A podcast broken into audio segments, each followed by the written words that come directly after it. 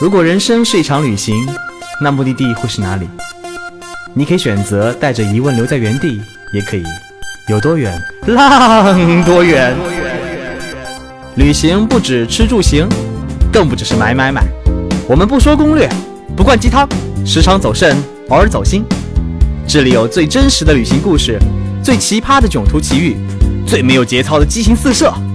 没有说走就走的勇气，没关系，带上耳朵，也可以有多远浪多远。本节目由全宇宙最奇葩的旅行公司稻草人旅行联合喜马拉雅电台联合推出。大家好，我是主播道哥。呃，我们第一期节目一定要聊一个非常重磅的话题，那就什么，哈哈哈哈哈，艳遇。我们都说旅行是一座桥，连接你和这个世界，也连接你和内心。除此之外，很多人旅行一定是想，嘿嘿，这座桥还可以连接我和很多人呢。所以今天我们就把这一个那么重磅的话题放在我们的第一期节目，聊一聊路上那些人与人的相遇。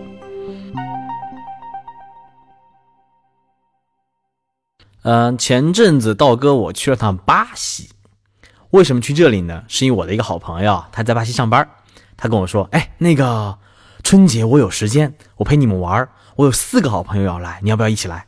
我想了想，哦，有人陪睡，不 不不是陪睡，有人陪吃陪喝陪聊，挺好的呀，又不用花时间做攻略，啊，说不定钱都他出了，哈哈哈哈！于是我就办了签证，到了当地，一下飞机，他在机场等我。他告诉我，四个伙伴签证都没出来，就你一个人来了，啊，那我说好吧，你陪我玩吧。他说好呀好呀，我周末陪你玩。就这样，我被坑了，一个人飞了三十个小时，来到全世界的另外一端。到那边以后，因为没有做攻略嘛，所以玩啥、干啥也都不清楚。这样子，我去了第一个目的地，叫做伊瓜苏瀑布。其实瀑布很美啊很美，我们就不讲这个故事，主要是后面的故事。从伊瓜苏到下一个目的地呢，因为嗯查查攻略，那边有说号称有一个什么全球最美丽的湿地叫潘塔纳尔湿地，是巴西必去的六大景点。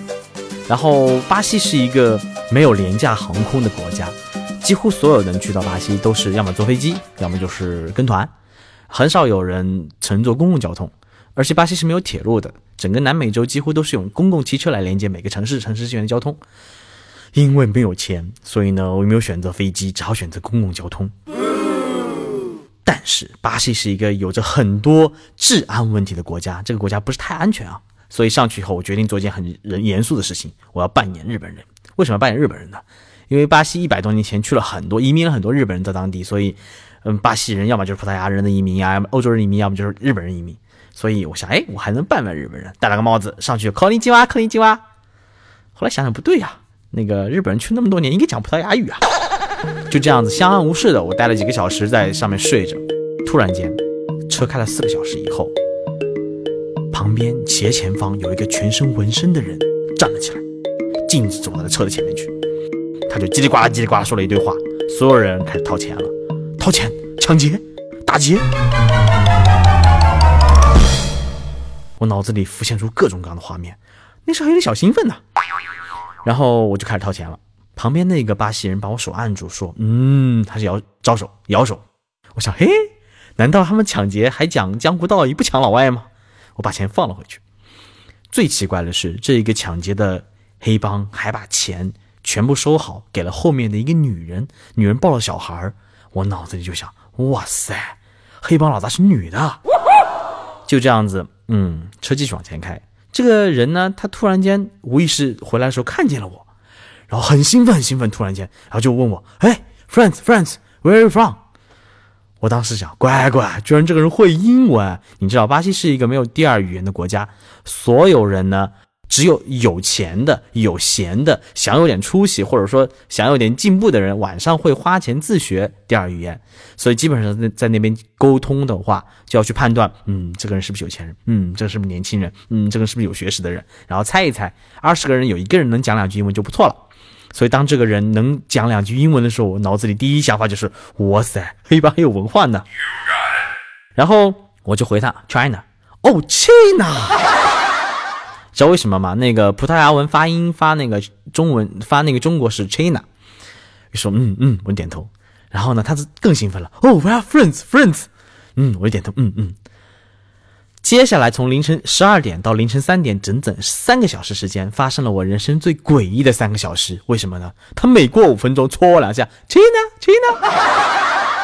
哎，就这样子，三个小时时间，我不知道发生什么事情的，在惊吓中度过了三个小时，直到他的呼声响起，他睡着了，我就一个人往前，在前面的位置找找了一个那个没有没有人睡的地方，我就坐了下来，开始做梦。梦见里梦无数次梦见有人搓我，亲呢，亲呢，亲呢，然后就这样子，凌晨睡到了五点，天蒙蒙亮，那时候醒了，然后窗我们那时候的汽车就在一个原始森林里面开，天刚亮，整个晨光透过森林的雾气透在窗上，非常的美，整个人特别兴奋。突然间有人抓了我一下，去哪？I found you。原来他醒了，发现我不在，跑上来找我了。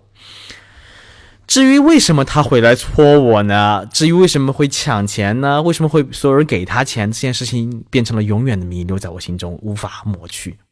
后来我经过当地人的聊天，发现有可能是因为那个女人坐在后面，后面的厕所是坏的。于是呢，这个人为了帮助这个女人呢，向大家募捐了一点小钱，作为补偿，把票款还给她。当然，这是一个可能性啊。我内心里还是深深的认为他应该是一个黑帮。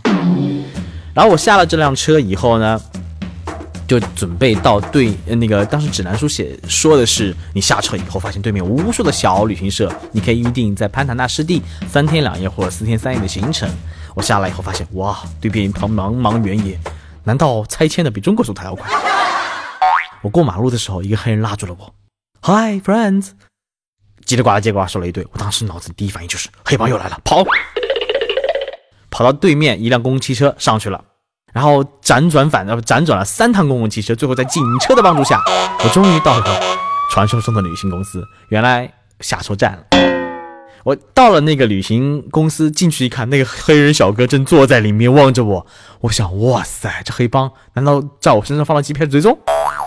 他望着我笑，后来我才知道，他呢是这个旅行公司派去车站接人的免费司机，因为很多人会坐下错站。他望着我笑，嘿，friend，next time take it easy。呃，这是第一个关于鲁上艳遇的故事啊，啊不不不能叫艳遇，我们叫做相遇的故事。第二个故事是发生在泰国，那个刀哥我作为一个风流倜傥、英俊潇洒的男孩子。我到泰国当然要享受享受泰国的沙滩呢，于是我就租了辆小摩托车，在沙滩开啊开啊开啊开。沙滩嘛，你知道那个摩托车不好开，一不小心摔了。摔了以后，正好摔的地方还不是一片沙滩，是一片沙砾，于是整个脚就磨破了。哎，磨破以后回到了曼谷。回到曼谷以后，第一天没有洗澡，想哎呀，让脚那个伤口好一点吧。第二天早上发现起来，诶，灌脓了。整个脚，嗯，那个那个伤的有点严重啊！想不行，我要去看医生。到了那个楼下的时候，一个药店排了一长排的女孩子，然后定睛一看，那个卖药的男孩子长得非常帅气，我猜那些女孩子都是为他而去的。然后我就排在后面，排到我的时候呢，我也不知道怎么跟他解释我要上药这件事儿，于是我就给他看了看我的腿，啊，不是我的脚。那个男孩子哎点了点头，去旁边拿了两个药给我，嗯。我拿着这个药，上面全是泰文，看不懂。我就一个人处在那个药店中间。然后呢，男孩子看了看，诶，他在那干嘛？估计是一脸迷惑的样子，他就出来了，望着我，想跟我解释，但是他也不会英文，我也不会泰文。于是他二话没说，直接蹲了下来，帮我上药。哎呀，我脑子里第一反应就是完了，昨天没有洗澡怎么办？我的脚那么臭。整个过程呢，他什么也没讲，帮我上好药以后，就直接进回到了那个柜台上。旁边的女孩子一脸的凶样，眼神中可以杀了我的眼神，就盯着我。当时这个我特别想做点什么感谢这个帅哥，我觉得，哎，在异乡这些陌生人能帮助你是一件非常非常让人感动的事情。于是我就看到店里面有一个自动售货机，嗯，我就去买了两瓶可乐。我也不知道为什么脑子秀逗了，直接跑上去说。Oh, you're so kind. You're so nice. Thank you so much. It's a gift for you. One for you, one for me. 说完以后，嗯，全场的空气都凝固了。道哥是来自稻草旅行的，那个在这个奇葩的公司里面发生过很多奇葩的故事。然后这个故事呢，发生在两三年前的一个夏天。然后那时候我们在一条路线当中会去一个藏传佛教的小寺庙，那个寺庙呢，哎，突然有一次我们的一个领队就在那边遇到了一个眉清目善、长得还蛮帅气的一个一个僧人，然后就这样子勾搭上了。然后他就回来，信息带回来说：“哎，这个这个师傅不错哦，你们每次可以去找他哟，他可以带着你们逛逛哦。”然后，嗯，工作室有一个那个特别好玩的人，叫做铁柱赵铁柱，我要隆重介绍一下我们赵铁柱。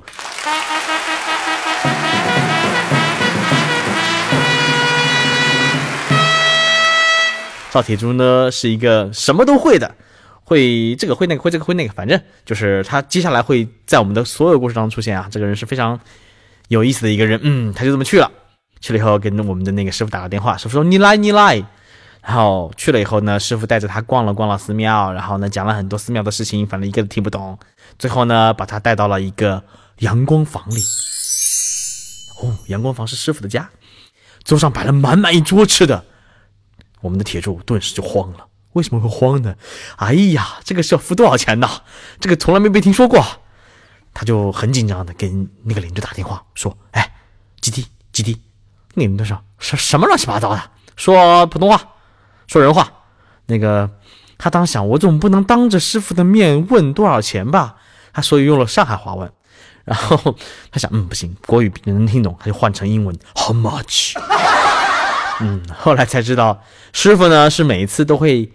觉得你们客人来，我想给你看看我们作为草原的主人的热情，所以他每次会买很多很多吃的。哎，师傅特别用心，他每次买的还是因为我们去的大部分是上海的队员嘛，所以他就会买很多大白兔啊，呃，上海的特产呐之类的。然后就这样子，我们的铁柱和我们的师傅建立了深厚的感情。师傅经常会发短信给铁柱说：“吃了吗？睡了吗？吃了吗？睡了吗？”师傅的国语也不好，每次就说那么几句话，然后，嗯，我们铁柱就每次会吃了睡了吃了睡了，就这样子简简单单的对白发生在我们的师傅跟铁柱之间，感情就开始升华了。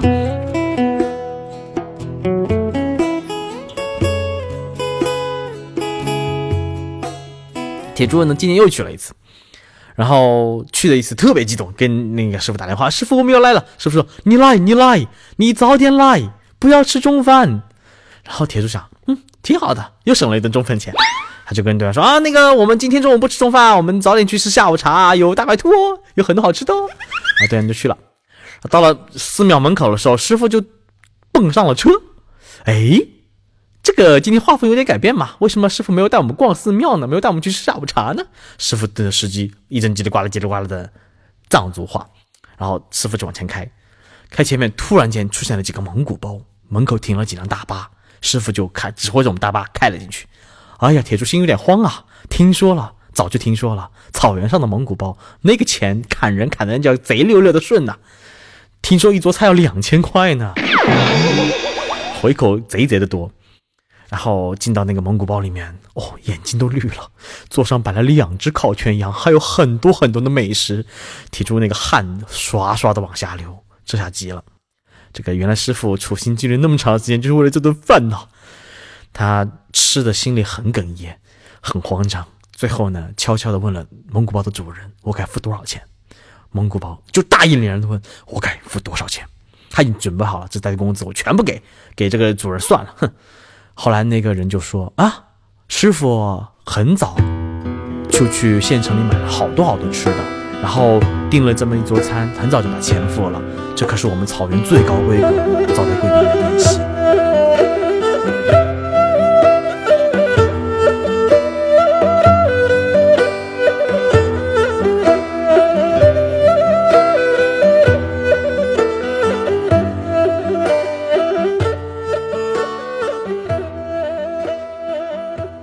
哇，此处应该有掌声。每次道哥讲到这里，都会热泪盈眶。人与人的相遇总是那么简单，很有趣。可能你们之间只是一条短信的感情，可能也只是朋友圈的感情，点个赞的友情。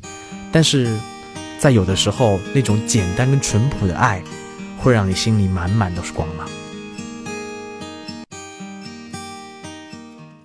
所以呢，这期我们讲的艳遇其实真的不是艳遇，我们讲的是艳丽的遇见。什么意思？世界是座桥，它能让你和这个世界相连，同时让你人与人的相连。在旅行的路上，你总会遇到那些有意思的人、有意思的事情，它会让你的旅行充满了回忆。所以，旅行当中永远不是那些吃啊、住啊、看了什么风景啊、住了多好啊、吃的多好啊、买了多少东西会让你记忆深刻，而是那些旅行当中遇到的人，他们的故事。会让你每次回想起来这次旅行，都充满了，充满了，怎么讲呢？嗯，充满了感动。好了，我们这次节目就到这里，我们下一次会聊聊旅行当中的一些囧事儿。嗯，大家听完这个节目会发现我们的节目如沐春风啊，那个清新拂面的，从来不装逼啊。那个如何继续关注我们节目呢？大家可以登录喜马拉雅的 APP 搜索有多远浪。多远？你可以每一次带着你的耳朵去旅行。如果呢，你除了耳朵以外，还想带着你的眼睛，带着你的心灵去旅行，请在微信搜索“稻草人旅行”的公众号，我们会用各种各样的故事和美图吸引你，带着你去爱上这个世界。旅行不止吃住行，更不只是买买买。我们不说攻略，不灌鸡汤，时常走肾，偶尔走心。这里有最真实的旅行故事，最奇葩的囧途奇遇，最没有节操的激情四射。没有说走就走的勇气，没关系，带上耳朵，也可以有多远浪多远。本节目由全宇宙最奇葩的旅行公司稻草人旅行联合喜马拉雅电台联合推出。